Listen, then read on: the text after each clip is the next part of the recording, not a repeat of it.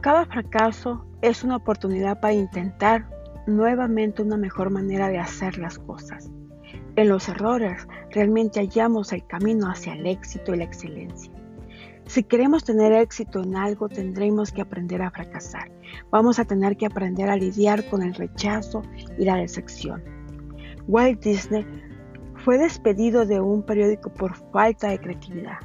Su primera empresa fue declarada en bancarrota. Más tarde, él inventó a Mickey Mouse, crió Walt Disney Company, ganador de 32 premios Oscar.